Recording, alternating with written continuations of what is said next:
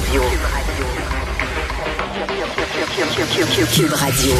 En direct à LCN. Salut Jean-François. Et pour ceux qui se demandent à quoi ça sert le gouverneur général, hier, là, son discours du trône, c'était vraiment parler pour ne rien dire. Écoute, je suis monté sur mon trône ce matin, comme à tous les matins. Mon discours du trône était plus intéressant que celui que j'ai entendu hier. c'est pas, peu dire. c'est pas peu dire. euh, Richard, c'est drôle parce que euh, ton opinion là-dessus diverge euh, de celle de Mario qui nous disait il y a une heure euh, qu'est-ce qu'on va apprendre avec une enquête publique sur la gestion de la pandémie dans les CHSLD. Toi, tu as l'opinion inverse? Tu penses qu'on est prêt pour ça? Ben, en tout cas, il y a de plus en plus de gens qui sont prêts pour ça parce que hier, écoute, on a vu François Legault évoluer sur la glace puis je le dis, il travaillait fort dans un coin. Il faut dire que la, la POC, elle roulait pas pour lui pas tout. Il y avait des problèmes avec sa défense. Mm. On le sentait fatigué. Il faut dire que les dragons de l'opposition ont dominé le jeu du début à la fin. C'était une très mauvaise journée pour François Legault hier. Écoute, il y avait plein de contradictions, entre autres de la part de, Mme euh, McCann au cours des derniers jours, l'ex-ministre euh, de la Santé. Puis c'était hier le rapport de la protectrice du citoyen euh, qui disait ben, qu'il y avait peut-être pas des mensonges, mais en tout cas des choses qui étaient contradictoires, qui se sont mhm. dites par le gouvernement. Euh, on avait dit que, bon, il y avait des inspecteurs qui sont allés euh, vérifier ce qui se passait dans les CHSLD, euh, que finalement les rapports, c'était des rapports qui étaient émis de façon orale, qu'il n'y avait pas de traces. Après ça, on a dit oui, oui, non, il y avait des traces écrites, il y avait des notes, mais les notes ont été détruites. Après ça, non, les notes existent parce que la protectrice du citoyen a pu les lire.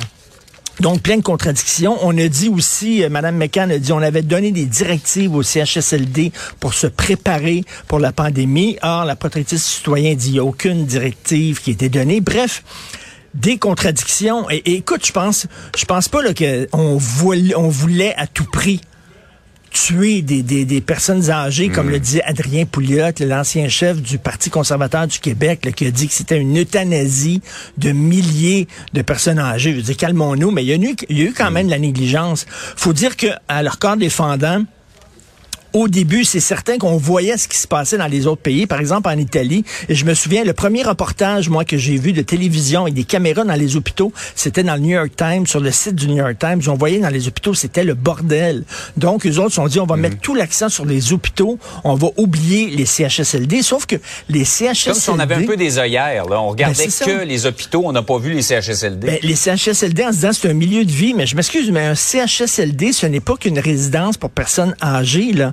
CHSLD, Centre hospitalier de soins de longue durée, ça fait partie du réseau des hôpitaux. Il y a des soins qui se donnent là. On aurait dû penser au CHSLD et dans d'autres provinces, on le fait. On a préparé ce réseau-là, mais ici, c'était comme si c'était à part, comme si c'était des résidences pour personnes âgées. Ça faisait pas partie du réseau hospitalier. Bref, il y a des questions qui se posent. Est-ce que une commission d'enquête va aller au, bout de tout ça? Est-ce qu'on va apprendre davantage de choses qu'on apprend aujourd'hui? Mais je pense qu'il y a beaucoup de gens aujourd'hui qui se disent que il y a eu vraiment de la négligence de la mm. part du gouvernement et on veut en savoir un peu plus. On va aller au fond des choses là-dessus.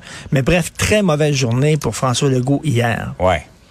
La seule question qu'on peut se poser avec une euh, commission publique d'enquête, c'est qu'est-ce qu'on va apprendre de plus que la protectrice du citoyen et l'enquête de la coroner ne nous aura pas appris au bout de combien d'années et à quel prix. Là? Tout à fait. C'est une inconnue. la question se pose, mais quand même, la, la, CAQ euh, demandé, a exigé une commission d'enquête pour savoir ce qui se passait euh, dans le milieu mm. de la construction.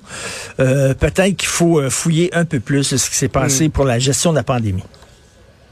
On va y aller dans le plus léger maintenant. On en parle beaucoup de ce film, Aline, qui est une adaptation libre, disons, de la vie euh, de, de, Céline Dion, présentée en avant-première hier, critiquée euh, vertement par la famille Dion. Mais euh, toi, t'as aimé? Ah mon Dieu, j'ai adoré, adoré ça. Écoute, je veux t'en parler parce que, euh, tu sais, Valérie Lemercier qui a écrit le film et qui l'a réalisé, c'est une humoriste assez cinglante, une stand-up comique. Donc les gens avaient peur, craignaient que on riait de Céline, on riait du Québec, hein, mm. une Française qui jette son regard sur le Québec et tout ça. Et je sais, écoute, je sais que les membres de la famille Dion nous regardent, toi et moi, tous les matins. Je les ai rencontrés la, semaine dernière, puis qui me mm-hmm. disaient qu'ils nous rencontrent il nous regardait religieusement. C'est très respectueux envers la famille Dion, j'ai trouvé. C'est très respectueux envers Céline, envers, euh, euh, euh, envers, envers, tout le monde, en fait. Et, mais surtout, c'est très respectueux du Québec. Écoute, moi, j'ai trouvé c'était une lettre d'amour d'une étrangère au Québec. Notre résilience, notre sens de la famille, notre entraide, mm-hmm. nos ambitions aussi, tout ça. C'est un très, très beau film qui a été reçu de façon triomphale hier. Et écoute, peut-être que je fais de l'interprétation là-dedans un peu trop, mais une œuvre, c'est là pour être interprétée. Mais tu as une scène particulièrement touchante où tu as Céline Dion, qui s'appelle Aline. Euh, son mari vient de mourir, son ami impresario euh, René Angélil vient de mourir. Mm-hmm. Elle est toute seule dans les rues de Las Vegas. Elle est totalement désemparée. Elle est totalement perdue.